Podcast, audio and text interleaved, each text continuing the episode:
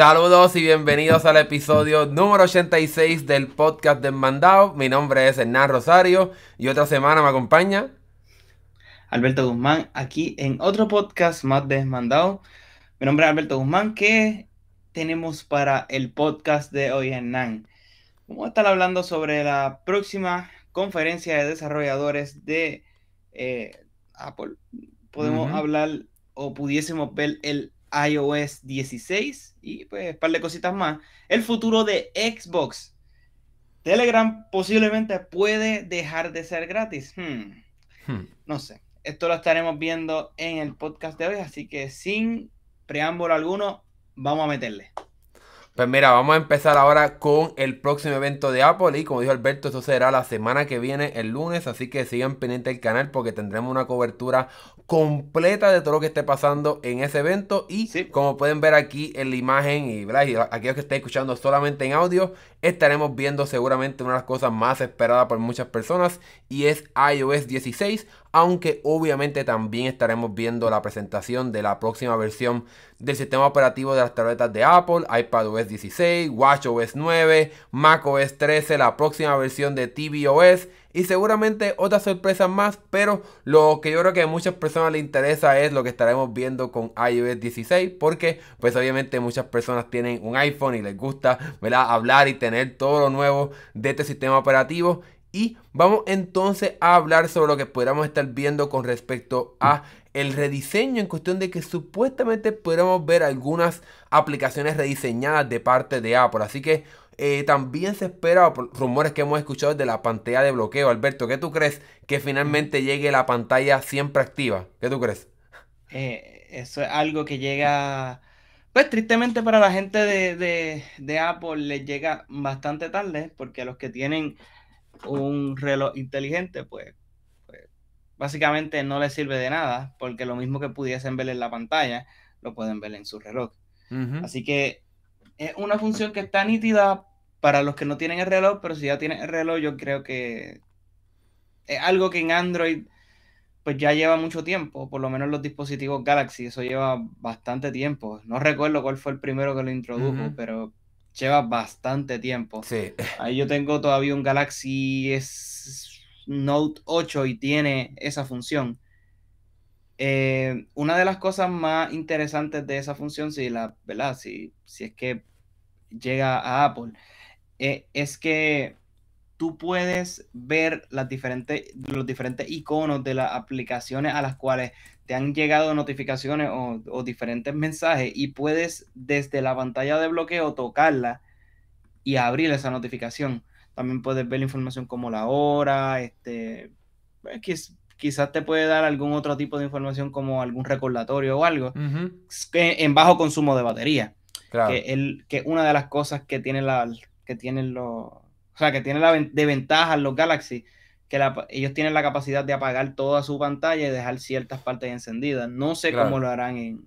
sí, no, el iPhone, desde el iPhone 10 tiene, en el, desde el iPhone 10 la pantalla AMOLED, así que realmente ellos ya tienen la tecnología para poder aprovecharse de esa función e incluso también con el iPhone 13 Pro Max y el Pro también llegó la misma tecnología que tiene el Galaxy S20 en ese momento, el Galaxy S21 Ultra que era la pantalla que se permite actualizar hasta 1 Hz, así que puede ser de sumamente baja energía. Aquí para personas que están viendo el podcast en vivo, estamos viendo una, un concepto de cómo entonces se pudiera ver este sistema de pantalla siempre activa en el iPhone, donde puedas ver la hora, como dijo Alberto, eh, notificaciones o eh, como, como pequeños widgets, que eso es otra cosa que también se ha rumorado que pudiéramos estar viendo, que puedas tener como similar al reloj inteligente de Apple, como estas complicaciones o estas pequeñas aplicaciones directamente en esta pantalla de bloqueo para que puedas ver el clima o quizá otra información de ciertas aplicaciones. Así que sin duda alguna hay un espacio para que veamos varias cosas bien interesantes en esta pantalla siempre activa. También se ha rumorado, rumorado Alberto que podamos ver la llegada de widgets también a esta pantalla de bloqueo, que es algo que pues por lo menos los teléfonos de Galaxy de Samsung ya es posible. Tú puedes tener widgets en la pantalla de bloqueo para ver el calendario. No sé si tú lo usas, Alberto. ¿Qué tú crees de esa función? Yo, eh, bueno, en la, pantalla de bloqueo yo prefiero tener las menos cosas posibles para poder desbloquear bien mi teléfono. Así que, pero, pero, o sea, sí soy consciente de que puedes personalizarlo y ponerle más funciones, no solamente, no solamente en, la, pantalla de bloqueo, sino los widgets que puedes moverte adentro del teléfono. O sea, lo, que puedes ponerle al frente. Así que eso está muy bien. O sea, más opciones para, ¿verdad? Para personalizar eh, el iPhone como tal. Claro, y más funcionalidad también para darte más funcionalidad cuando tienes el teléfono con la pantalla apagada. Pero como estamos hablando fuera del podcast antes de que empezara, realmente la pantalla siempre activa es algo que yo siempre había querido desde que lo vi eh, su llegada a los teléfonos de Android. Pero ahora como tengo un Apple Watch, yo creo que la utilidad de una pantalla siempre activa no va a ser tan alta como si no tuviese un reloj inteligente, pero para aquellas personas que no tengan un Apple Watch, pues entonces el hecho de poder ver siempre la hora y tener tus notificaciones ahí, pues te va a ayudar a que entonces no tengas que estar constantemente despertando el teléfono para ver qué realmente está pasando con él, sino que vas a poder ver la hora, las notificaciones y mucho más directamente en el teléfono, aun cuando tenga la pantalla entre comillas apagada. Entonces, hay otro rumor también que podamos estar viendo mejoras a la aplicación de mensajería de, Apple, la aplicación de mensajes que te permite, pues obviamente, enviar mensajes de texto y los mensajes de la plataforma de Apple. Supuestamente que va a tener algunos elementos como de red social. Vamos a ver qué van a estar haciendo con eso y que supuestamente van a mejorar las notas de voz. Yo creo que hay espacio bastante para que esta aplicación mejore y expanda sus funciones, que adopte muchas cosas que permita hacer Telegram o WhatsApp, por ejemplo, poder editar mensajes después que lo envías. No sé si hay otra función que te gusta utilizar en WhatsApp o Telegram, Alberto, que se puedan implementar quizás en la aplicación de Apple. Yo diría que básicamente lo, tuviese, lo tiene todo, a menos que, que uno quisiera tener alguna función especial como grupos de difusión o algo así. Ah, básicamente eso tú lo puedes hacer con mensajes de, texto. Eh, aunque, no es muy inteligente cuando tú creas mensajes de texto y después crea y envía otro. Si se te olvida o, pasó ese, pues te crea otro y tienes como dos. quizás corregirles un poco. Este, pues no sé. O, Que, o, que, o, que, por fin este, tenga una mejor integración con los mensajes regulares. Claro, ese, ese es el gran tema, ¿verdad? Que, que añadan la función de RCS, que es algo pues que ya está prácticamente ya lleva mucho tiempo en Android, que te permite tener muchas funciones similares a las que ofrece ya iMessage, pero yo creo que Apple va a, a aguantarse lo más posible para traer esa función para que haya más interoperabilidad entre los, mensajes de texto regulares de Android y los mensajes de Apple, porque ellos quieren hacer que la aplicación de Apple y los servicios de mensajes de Apple pues sean superiores a los de Android, así que yo creo que no hay mucho interés de parte de Apple para mejorar eso en ese sentido. Pero también hay rumores eh, de lo que estaremos viendo en el caso del el iPad, de iPadOS 16. Aquí tenemos un concepto de algo que muchas personas, incluyendo nosotros, que hicimos un video sobre eso, de que podamos ver finalmente ventanas tradicionales en el iPad para que podamos, por ejemplo, tener más de una aplicación abierta a la vez encima, que podamos tener diferentes configuraciones, como por ejemplo una aplicación a la izquierda y quizás dos aplicaciones a la derecha o cuatro aplicaciones abiertas a la misma vez. Algo que nos permita funcionar o algo que permita que esta tableta funcione más como una computadora. Supuestamente sí estaremos viendo esta mejora eh, de parte de en cuestión de, de la mejor en cuestión de que cómo es que funcionan estas ventanas y el manejo del sistema de multitarea, pero por el momento pues eso sigue siendo un rumor. No sé si hay algo que otra cosa que te gustaría ver eh, con respecto a cómo es que funciona eh, el iPad en cuestión de funciones. ¿Qué te gustaría más que pueda hacer esta tableta de Apple? Yo, una de las cosas que, que ah, bueno, si hubiese la, manera, o, no sé cómo lo haría, no sé cómo lo haría Apple, que la, la, la, tableta, o sea, el iPad, pudiese correr el sistema operativo, un sistema operativo quizás limitado, pero tipo el, de las computadoras, un macOS, estaría genial. O sea, alguna aplicación, alguna función o sea, que se interconecte con tu computadora estaría increíble. Que tú básicamente puedas tener un mini sistema operativo como el de tu computadora en tu, en tu iPad. Sí, no, para que así fueran más fuera compatible más aplicaciones y pudiese sacarle más, más jugo a la, a la, al iPad. Así que no sé qué tú piensas. Sí, John, yo también. O sea, hay muchos rumores de que nos gustaría ver algo más semejante a cómo es que funcionan las computadoras de Apple. Yo creo que Apple no va a traer macOS al iPad, no le conviene para que entonces haya varias plataformas abiertas a la vez. Y realmente hay ciertas ventajas del iPad sobre el sistema operativo de las computadoras de Apple, pero creo que debe haber un poco más de similitud para que, como tú dices, podamos ver la llegada de otras aplicaciones como por ejemplo Final Cut u otras aplicaciones de computadoras directamente en la tableta de Apple. Pero por el momento, pues no sabemos exactamente qué estará pasando eh, con este sistema operativo. Obviamente, eso lo estaremos viendo directamente en este evento del próximo lunes. En cuestión de los rumores de WatchOS 9, que sería el sistema operativo de los relojes de la compañía, del Apple Watch, pues supuestamente según los rumores y los filtradores pudiéramos ver algunas mejoras bastante notables, supuestamente veremos cambios hmm. bastante significativos con respecto a cómo es que funciona el modo de ahorro de batería, que es algo que pues ahora mismo es súper limitado porque cuando activas el modo de ahorro de batería, el reloj simplemente te muestra la hora, así que realmente algo que sería es útil en casos de extrema necesidad, donde pues entonces quieres ver la hora constantemente, pero creo que se, el rumor, ¿verdad? Es que supuestamente Apple va a mejorar el modo de ahorro de batería para que entonces te pueda mostrar más cosas aun cuando esté ahorrando batería. No sé si tiene algo en cuestión de tu experiencia con el reloj inteligente de Samsung, ¿qué otras cosas te gustaría ver en la oferta de Apple? Pues yo no sé si lo, si lo hace, pero la manera en la que eh, el reloj de Samsung te enseña las notificaciones está increíble. Porque básicamente, eh, si no quieres sacar el teléfono, hace así y ves quién te escribió y puedes leer el mensaje desde acá.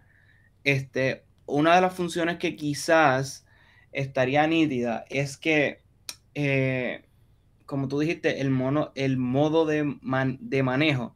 Estaría interesante ver cómo Apple cambiaría la, ¿verdad? la, interfaz regular del, reloj a que funcione mientras estás manejando. No, no sé, no sé si, si acaso solamente te indicará las señales o vibrará cuando tienes que, que girarla hacia la derecha o quizás puedes cambiar alguna canción con el reloj. O sea, no, no sé. No, no sé. Habría, que, habría que ver qué ellos integrarían. Porque básicamente pues, en, en Galaxy igual sí existen eh, control y, y, cosas como para, para que no te distraiga y cosas, pero realmente el reloj no te distrae. El reloj lo que te enseña es la hora y las notificaciones. Sí, sí, sí.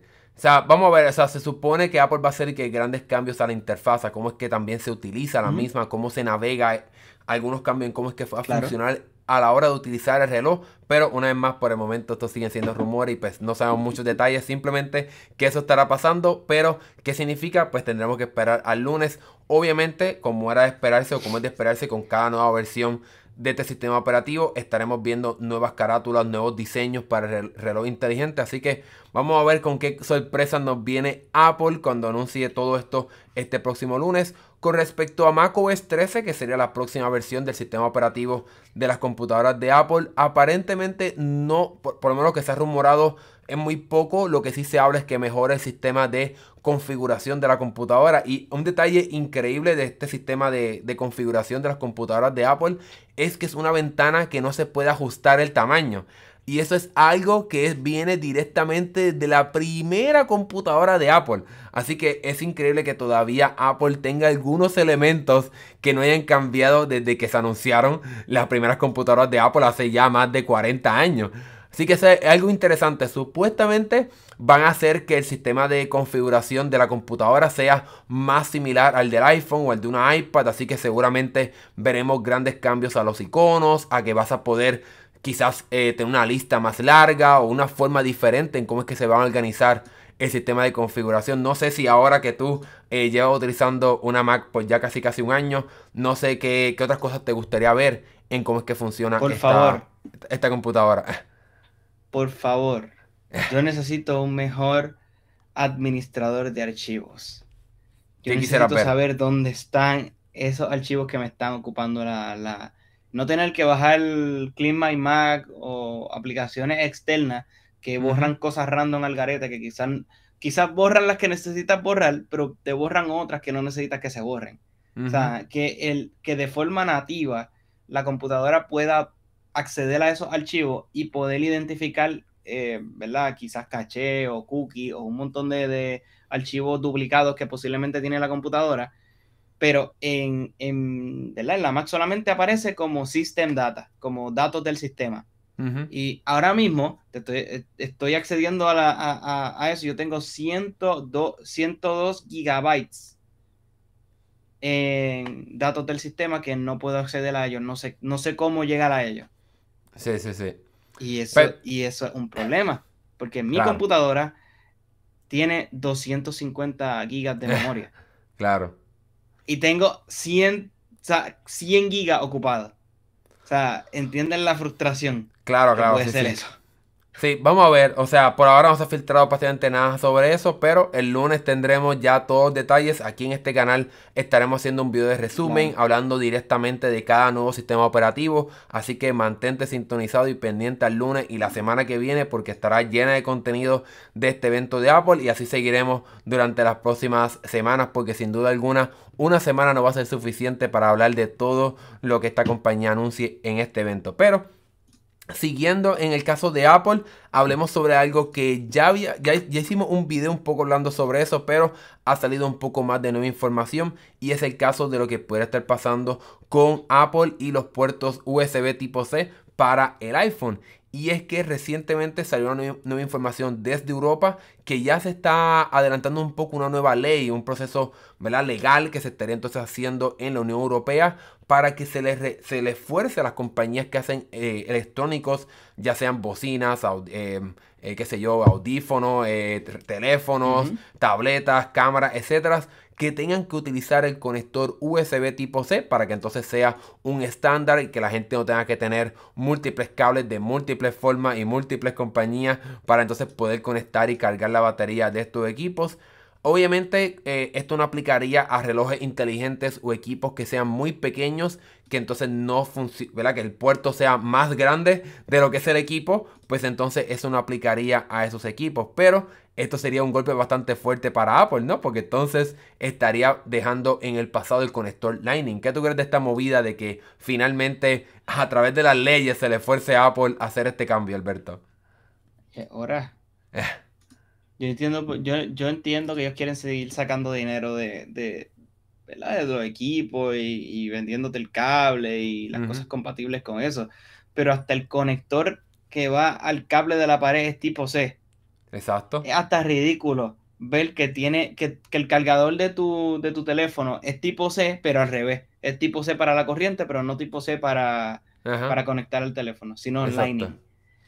So, eh, su, eh, sus computadoras vienen con tipo C, el iPad viene con tipo C, eh, o sea, todo está en tipo C y ellos son los únicos que, no sé si básicamente por ser diferente o por no perder la licencia de, después estoy sacando este y no quiero que alguien use el cargador del Samsung S20 y pico para cargar un iPhone. Quizás eso, no sé. Sí, o sea, pues como, como dijo Alberto, o sea, todos los cables que utilicen este conector de Apple tienen que pagar una licencia porque esto es un conector exclusivo de Apple, no es un estándar como lo es tipo C. Así que yo creo que ya es hora, sin embargo, todo este proceso legal en la Unión Europea está lleno de burocracia, como se pueden imaginar. Todo esto tiene que pasar por todos los países de la Unión Europea, se tiene que votar y todo esto pudiera tomar muchos años. Supuestamente hay algunos que dicen que pudiera ser hasta para el 2025, 2024 y todos los rumores indican que quizás el año que viene va a ser el año en el que entonces Apple cambie eh, al conector tipo C. Así que quizás Apple se estaría adelantando a lo que la Unión Europea estaría trabajando. Así que quizás cuando esto se haga realidad por parte del gobierno europeo, pues quizás ya Apple ya está en el puerto tipo C. Porque cabe la pena recalcar, que lo mencioné en el video que hice la semana pasada, que el conector Lightning es un conector que iba a durar 10 años. Y eso se anunció en el 2012 Estamos en el 2022, así que ya han pasado 10 años. Así que ya es hora. Este era el año que tenía que morir o que tiene que morir Lightning, pero todos los rumores indican que el iPhone 14 seguirá teniendo este conector Lightning que es un poco anti, eh, un poco no, es bastante anticuado. Empezando por el hecho de que ahora es súper lento comparado a, lo que era hace 10 años. Este conector solamente puede transferir data a 480 megabits por segundo. Cuando ya Thunderbolt lo puede hacer a 40 gigabits por segundo. ¿Qué tú crees, Alberto? Eh, es un atraso que Apple durante la historia eh, es, se identificó, se han este, adelantado por marcar estándares y por irse adelante en la tecnología. Lo hicieron con el iPhone, lo hicieron con el, con el iPod, lo hicieron con sus computadoras. Y aquí como que se les fue la guagua, no sé, se les fue el jet, como se dice en, Puerto Rico. Y recuerda el cargador anterior, que era una cosa como un conector como así de grande. Este, y cuando ellos lo cambiaron el pequeño, que yo recuerdo que ese conector eh, al principio dio muchos problemas, los cables se rompían, no esa se partía el, el, punto de esto es que Apple siempre como que actualizaba sus diferentes cosas y el cable no lo actualizó. Se quedó con el cable. Ya. Y yo creo que eh, algo que quizás la compañía falló y está tarde. No sé, si, si, entiende hasta el punto que quiero llegar. Sino que quizás cuando ellos hicieron este cambio gigantesco con el teléfono, con el iPhone X, el 10, debieron, debieron ponerle ahí el... Er, era, era un rediseño interesante, todo cambió, o sea, yo hubiese aprovechado como ese, el boom del teléfono para cambiarle el conector y decirle, mira, ahora somos tipo C, pero... Sí, yo también. Ese pues, Hoy ha sido un buen momento. Ahora bien, cabe la pena recalcar que en el momento en que salió Lightning, todavía existía micro USB. Así que en ese momento, Lightning era una alternativa mucho mejor. Porque micro USB eh, no, era, no era reversible, tenías que conectarlo de un lado específicamente. Eh, era bastante, no súper más grande que Lightning, pero era más grande. Así que Apple sin duda alguna innovó cuando lanzó este conector Lightning, especialmente con la parte reversible que no, no llegó hasta que llegó USB tipo C. Así que sin duda alguna Lightning hizo algunas partes innovadoras, pero ya, ya está bastante tarde, ya, ya hora de que cambie, ya hora de que lo dejemos en el pasado. Se fue. y aceptemos la realidad de que USB tipo C es una alternativa mucho mejor, es el estándar, es algo que ya Apple utiliza en sus computadoras y en sus tabletas, así que el iPhone y los audífonos y los accesorios de la computadora, que esa es la parte más ridícula, que el, teclado y el mouse de una computadora de escritorio de Apple no se carguen con tipo C, sino que se carguen con Lightning. Eso es algo ridículo, pero tenemos que seguir eh, viviendo esa realidad. Pero los rumores es que el año que viene con el iPhone 15 estaremos viendo este cambio. Si no, pues entonces el, el martillo legal de la Unión Europea forzaría a Apple. Pero eso estaría, eso estaría sucediendo quizás dentro de dos a tres años. Así que Obviamente eso no es lo que queremos aquellas personas que, que, que queremos que Apple cambie finalmente este conector. Así que vamos a ver qué va a pasar. Nosotros seguiremos bien de cerca todo lo que pase con el iPhone 15 o esto que pase en Europa. Pero ahora vamos a hablar algo que hicimos un video enteramente sobre esto, pero queremos eh, traerlo aquí directamente para el podcast, para discutirlo con un poco más de profundidad y para aquellas personas que quizás no vieron el video. Y es que eh, tenemos un nuevo reporte, realmente nuevo, eh, sin contarlo del video, nuevo para este podcast, un nuevo reporte de que Microsoft sí está trabajando en un dispositivo, como vemos aquí en este concepto, un dispositivo que se conectaría directamente a, a tu televisor utilizando el puerto HDMI como sería un Chromecast o como sería un Fire Stick, estos equipos que conectas a tu, a tu televisor inteligente para tener HBO Max, Netflix, etc. Y aparentemente lo que está pasando es que Microsoft ha decidido cambiar la estrategia, así que llevaba un tiempo desarrollándolo, pero parece que tuvo problemas o simplemente decidió cambiar de opinión de lo que estaba haciendo y ahora ha decidido volver a empezar o volver a trabajar o rediseñar. Realmente Microsoft en su comentario no fue muy explícito de lo que estaría haciendo, pero ¿qué tú crees Alberto? Esta idea de tener un, este tipo de dispositivo para darle a tu televisor inteligente la capacidad de jugar juegos de Xbox. ¿Qué tú crees de ese futuro? Pues yo creo que es una de las cosas que, ¿verdad? Básicamente eh, Microsoft le falta yo creo que algo que le falta la capacidad de yo poderme conectar a un televisor sin necesidad de tener una consola. Claro. Porque lo puedo hacer desde la computadora, lo puedo hacer a través del teléfono, pero no tengo la posibilidad de conectarme a jugar en un televisor sin un Xbox. A menos que conecte una computadora. Exacto.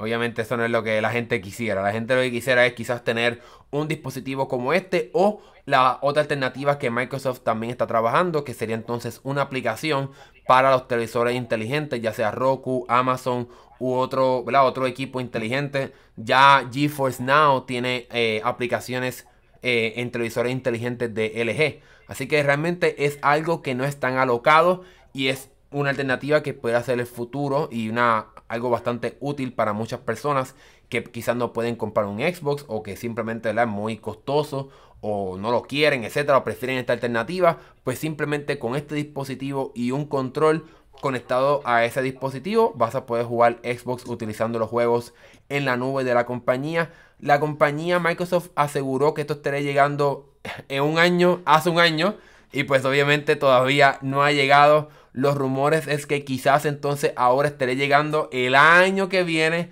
No creo que sea a finales de este año, así que tendremos que esperar un poco más.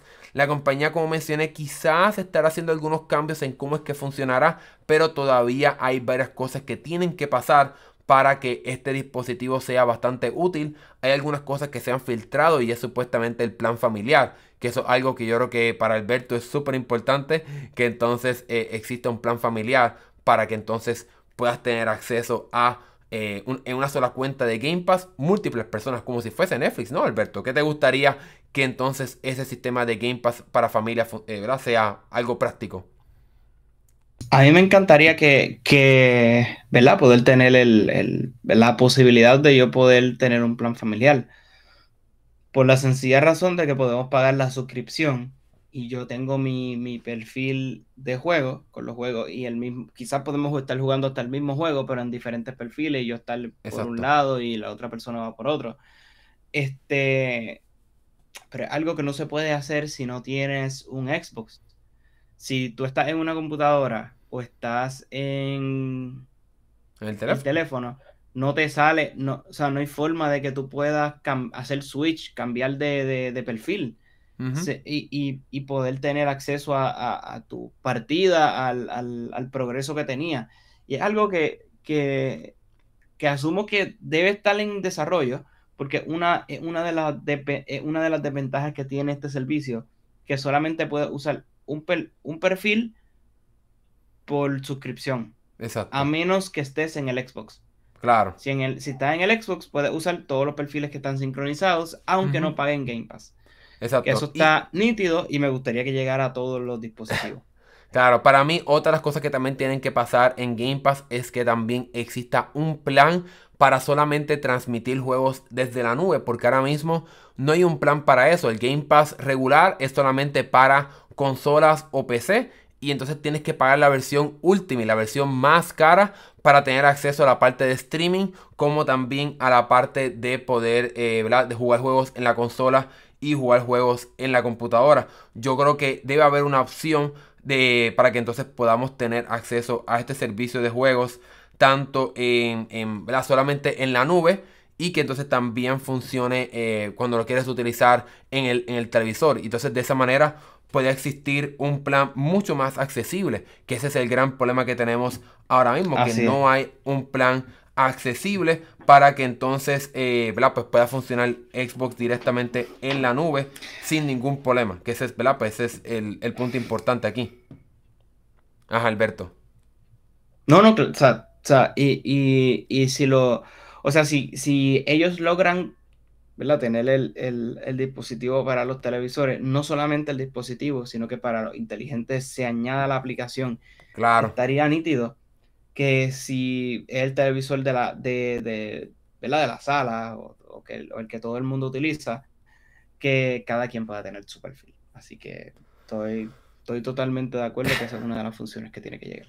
Sí, Por el momento, pues como mencionamos, no sabemos exactamente cuándo estará llegando. Hay rumores de que el año que viene seguiremos bien pendientes, pero yo creo que esto va a ser algo súper importante que va a darle un empuje bastante grande tanto a Microsoft como compañía, a Xbox como marca y también al hecho de cómo es que entonces estaría transformando la era en la que entonces tendremos servicios de juegos en la nube en todos los dispositivos, tanto en televisores, computadoras, teléfonos y mucho más. Pero pasemos ahora a el, el, tema de la semana y es que no puede haber una semana sin que hablemos de Telegram o WhatsApp y aquí estamos hablando aquí en el tema de hoy vamos a hablar un poco más de la continuación de lo que hablamos hace ya un tiempo y es que supuestamente Telegram está trabajando en un plan de suscripción para que entonces tengas acceso a funciones exclusivas como por ejemplo más reacciones de emojis, emojis exclusivos y mucho más. Y eso parece que se ha confirmado de, o, ayudado a, ofrecer más confirmación. Y es que entonces aquí podemos ver, eh, para las personas que están viendo el programa en vivo aquí en YouTube, es que entonces cuando tú descargas por primera vez eh, Telegram, tú recibes un, un mensaje que dice Telegram es gratis para siempre, no hay anuncios sin cuotas de, suscripción. O sea que cuando tú descargas por primera vez Telegram, te da ese anuncio de que esto es un servicio completamente gratis, no hay anuncios, nunca haber una suscripción. Y eso parece que está llegando al final, porque entonces se ha encontrado un nuevo mensaje en versiones betas de este servicio de Telegram, que entonces sugieren que ahora Telegram no te va a decir que es gratis ni que tiene un servicio de suscripción, sino que te va a decir que Telegram ofrece acceso, eh, almacenamiento ilimitado para tus mensajes y contenido multimedia. ¿Qué tú crees, Alberto? ¿Este es el final de que Telegram sea 100% gratis? Si eso es cierto, yo diría que sí. Y los atractivos que tiene Telegram los estaría perdiendo. Pero, pues es que alguien tiene que pagar por ese servicio, eso no puede ser gratis. claro. ¿Entiendes? ¿Dónde, está, ¿Dónde está toda esa data almacenada? Sí, yo lo comparo un poco. Ajá. No, no, adelante, adelante. Yo lo comparo un poco con Discord. Discord es un servicio gratis, puedes acceder a prácticamente todas las funciones con el plan gratuito sin pagar ni un solo centavo, pero aquellas personas que quieren sacarle más provecho y tener acceso a otras funciones, pues entonces está la oferta de Discord Nitro, que será este sistema de suscripción que, puede, que te da otras funciones también, como ayudar también a creadores de contenido o, servidores específicos que tú quieras darle ese, ese, ese, apoyo pagan a través de esta suscripción. Así que yo creo que Telegram va a seguir un modelo muy similar al de Discord en el sentido de que te estará dando acceso a funciones diferentes o exclusivas pagando una suscripción pero el plan gratuito como quiera seguirá existiendo, va a ser bastante útil o sumamente útil o igual de útil que hoy, pero aquellas personas que quieran más de su servicio, de este servicio de Telegram, pues entonces podrían pagar este plan de suscripción y beneficiarse eh, con lo que ofrezca este plan de suscripción que por el momento cuando se filtró inicialmente cuando hicimos ese video ya hace ya yo creo que varias semanas atrás pues era simplemente algunos emojis exclusivos y que podías entonces tener acceso a más reacciones animadas para ciertos mensajes, pero seguramente ¿verdad? es probable que estemos viendo quizás otras funciones específicas. No sé si tú tienes alguna función que te gustaría ver extra pagando una suscripción, Alberto, o, sin, o no te interesa, tú nunca pagarías eh, por una suscripción de Telegram. ¿Qué tú crees? No, no, no lo uso tanto como para como para pagar. Exacto, o sea, si, si empieza, o sea, si las funciones que tiene la las ponen de pago, no las pagaría. Buscaría otra forma de. siempre han habido la forma este, de, cómo, de cómo hacer lo que hace Telegram. Lo que pasa es que Telegram te da la ventaja de que todo está ahí. O sea, puedes enviar archivos y fotos de buena calidad, tiene mejores grupos, tiene los, que son los canales, tiene. O sea, hay, hay tanto que tiene la aplicación que adentro, o sea, está todo en uno. O sea, puedes hacer muchas cosas ahí. Eh, si ellos empezaran a cobrar, pues básicamente tendrías que como que subdividirte por, por aplicaciones. Y ok, esto lo hago acá, los archivos los envío por Google Drive o por, por OneDrive. O, o, sea, ¿me entiendes? Sí, no, sin duda alguna, sin duda alguna. Así que Vamos a ver qué va a pasar. Yo estoy, soy igual que tú, Alberto. Yo no pago por Discord Nitro. No pagaría por Telegram Premium o lo que sea que se llame. No, no soy una persona tan usuario avanzada de este servicio. Me gusta lo que hace. Considero que es años luz mejor que WhatsApp. Pero pues tendremos que esperar a ver eh, qué exactamente estará pasando. Esto ha sido un poco bastante lento. Me imagino que la compañía lo estará haciendo con mucho cuidado. Porque pues obviamente eh, pues, esto es bastante...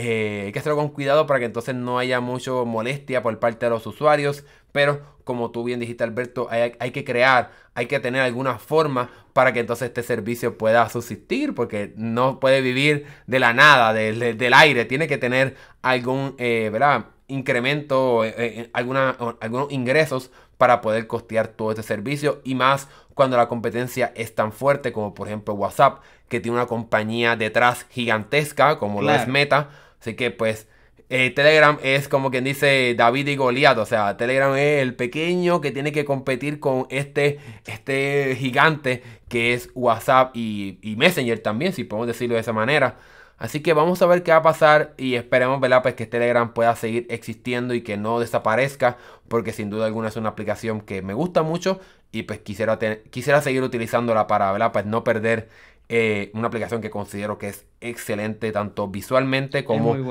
en funcionalidad. Pero pasemos entonces a una filtración bien interesante que sucedió esta semana que la hemos estado hmm. siguiendo bien de cerca pero ahora fue que pues, la podemos hablar directamente en el podcast aquí, en el podcast de Mandao. Y es que se han filtrado las especificaciones del Galaxy Z Fold 4, que sería este teléfono de gama hiper alta de Samsung. No sé, Alberto, ¿qué tú crees de estas especificaciones? Gama eh, ¿Se ve poderoso o no? No sé. Eh, no sé, honestamente, eh, cuando ya tú no tienes qué más vender ni qué más inventar, pues, ¿qué haces? Pues hacer un teléfono que se dobla. este, claro, porque ¿qué más poderoso, qué más poderoso puede ser un teléfono en comparación al, último que sacaste? Claro. Este, claro, aquí pudiésemos ver una actualización como lo que era el, el, Note para su tiempo. Posiblemente la pudiésemos ver mejoras en quizás desempeño, pudiésemos ver mejoras quizás algo de la cámara, pero no creo que, pueda tener la misma cámara que tiene el, Galaxy S22 Ultra. No. Eh, la pantalla, una de las cosas que, posiblemente sí pudiésemos ver una, diferencia este, mayor em, a, la, hora de utilizar el lápiz sin que se, se guaye la pantalla, que era uno de los de los chistes que tenía el anterior, que tenías que cambiar el, el lapicito, el, el stylus, para poderlo usar en la pantalla de adentro, para que no se guaye. Exacto. Interesante, ¿verdad?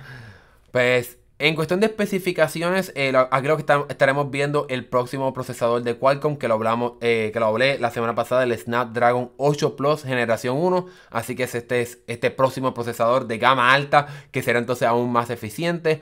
Podríamos ver hasta 12 GB de RAM, hasta 512 GB de almacenamiento. Obviamente esto es un teléfono super premium y aquí es donde está la parte interesante y es que en cuestión de la pantalla aquí tengo algo que se filtró tan reciente como ayer y por eso es que entonces no lo incluimos aquí eh, en, la primera edición de este podcast. Y es que podríamos entonces estar viendo un teléfono que es un poco más ancho y menos alto que ese ha sido uno de los puntos más eh, conflictivos del Galaxy, de la línea Galaxy Z Fold, que cuando tienes el teléfono con la pantalla cerrada es un teléfono bien delgadito que es un poco difícil de utilizar porque entonces tiene una pantalla muy delgada que no está muy optimizada para la gran mayoría de las aplicaciones que están pensadas para teléfonos un poco más anchos. Y aquí entonces estamos viendo una foto que el teléfono será un poquito más bajo y entonces un poco más ancho. Lo que pierde de altura lo gana de, ¿verdad? de ancho, de, del lado. Como quien dice, el teléfono engordó. Sí, sí, podemos decir, pero engordó de una manera positiva. Eh, claro, eso entonces va, a ser más hacia, hacia los lados. Es una de las mejores cosas. Sí, y para mí eso es lo que es importante que haga para que entonces se, parezca un poco más al, teléfono plegable de, de, Oppo, que era el Fine, eh, ay no, no es el Fine, el, ahí me se me escapa el nombre, eh, el, teléfono de Oppo que era plegable. Ah, Fine N, perdón, pensaba que era el Fine 4. Eh, aquí tenemos entonces el, el, teléfono de Oppo Y para aquellas personas que están viendo entonces el podcast en vivo, aquí en, el canal de, YouTube, aquí, eh, y están viendo los visuales, es un teléfono entonces un poco más eh, ancho, o sea, cuando lo abres es más como una tableta cuadrada, mientras que entonces eh, cuando lo tienes cerrado es prácticamente un teléfono tradicional en el tamaño. Una diferencia bien notable cuando lo comparamos con, con el de Samsung, que pues como pueden ver aquí es bastante estrecho. Así que este, este cambio de tamaño de proporción se estaría entonces también aplicando en la pantalla interna para que entonces sea un teléfono, cuando lo abras, un teléfono un poco más cuadrado, más similar como una tableta.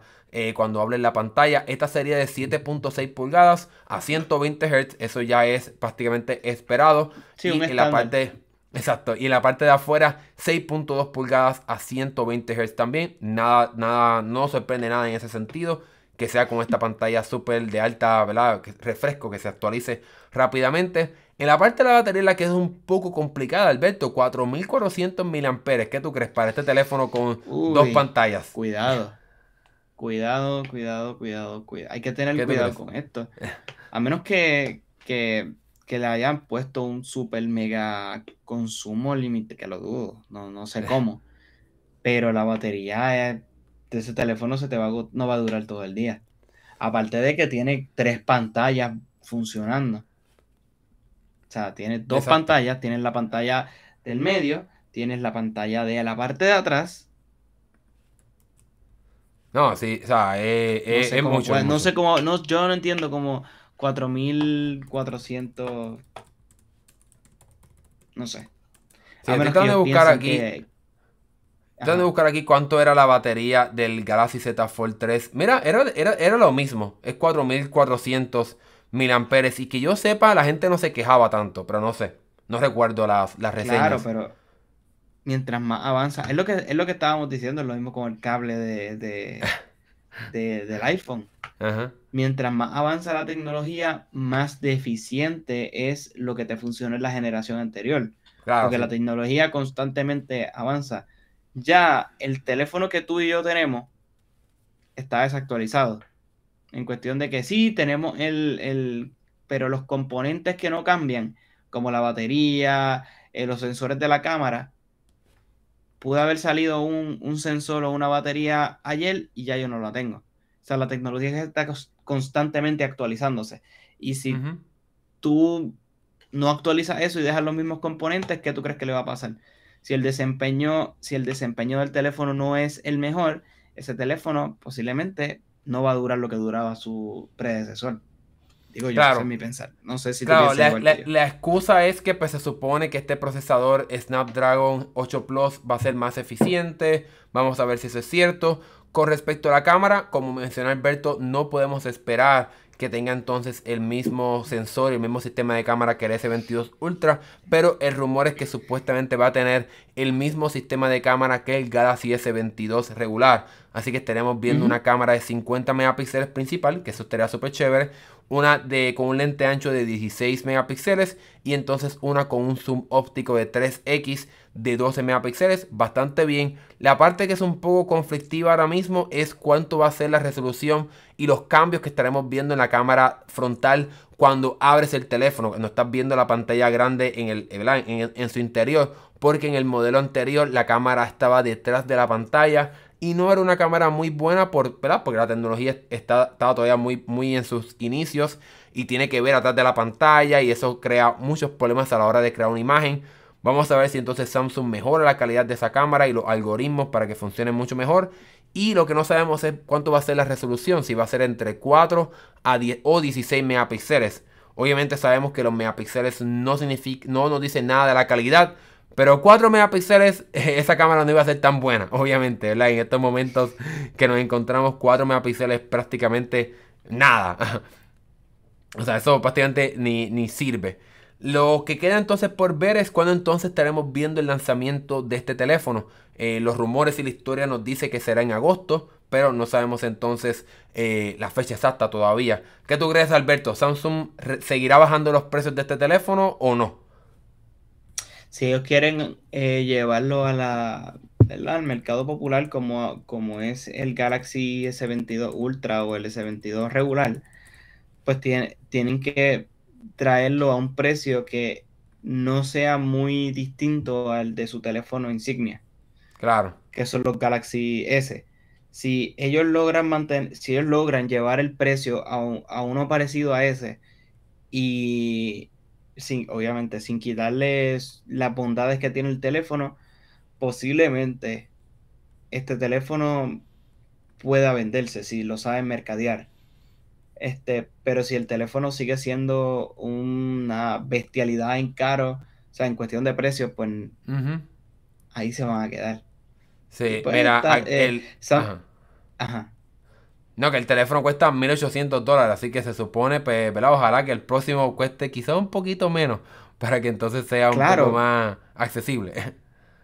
Ahora mismo ese teléfono es para entusiastas, para personas que, que pues quieren probar algo diferente, eh, pero no, no es un teléfono que se va a comprar quizá mi papá, o no es un teléfono que se va a comprar eh, mi hermano, o, sea, es un teléfono que pues está ahí, es plegable, es bueno, pero no está accesible a, todo el mundo. O sea, e, no, sé si captas por dónde voy.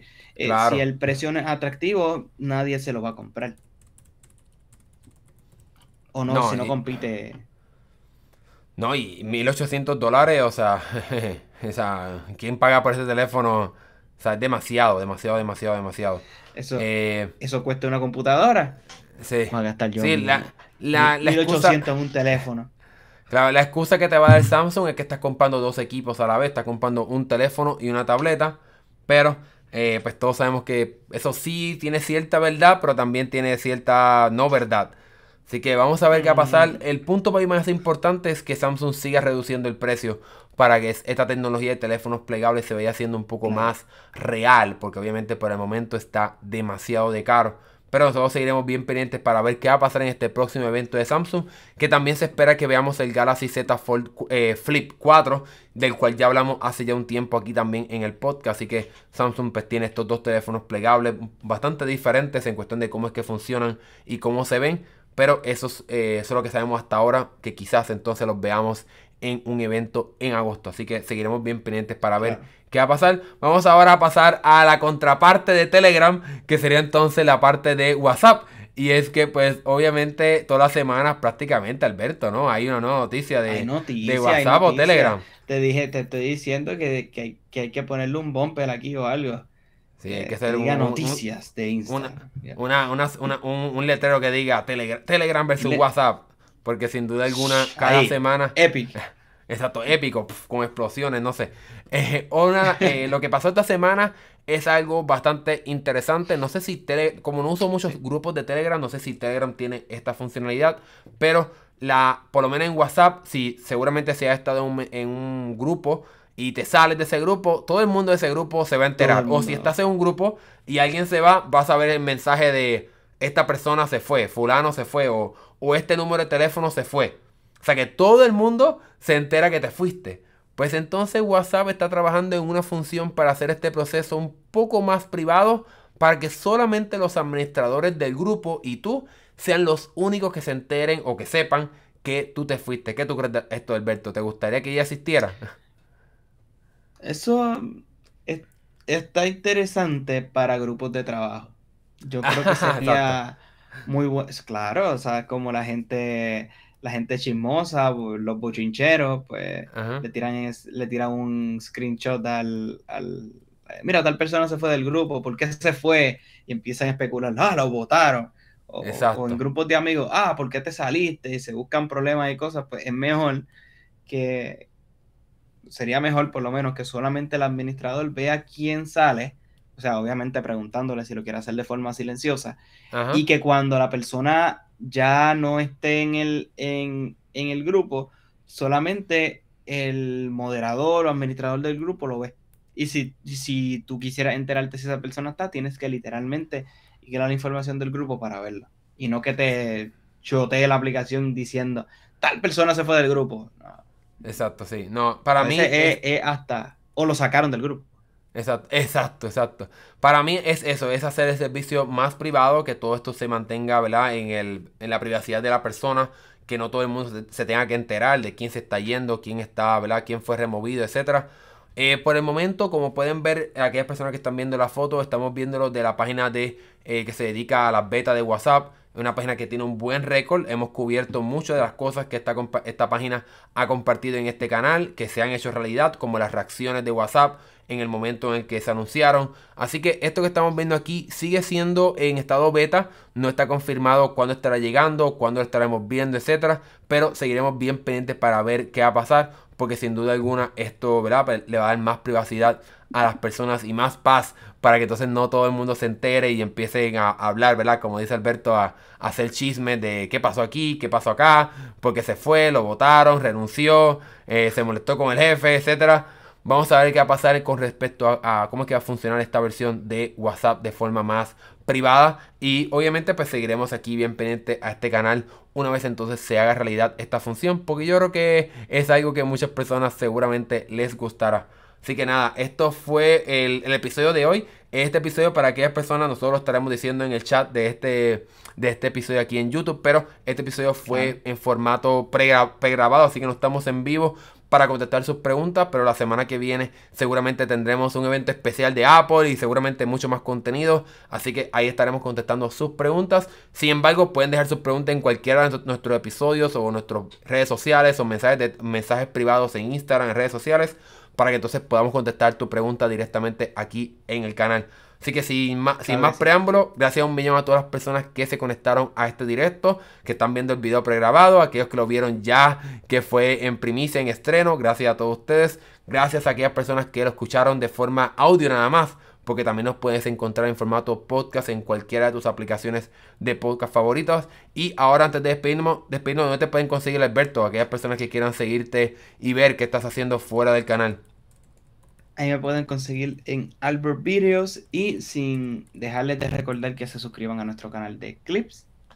Este que es muy importante. Así que, Hernán, ¿dónde te conseguimos a ti?